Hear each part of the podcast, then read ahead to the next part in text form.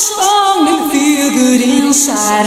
I'm glad that you're still on my mind. Yes, I love.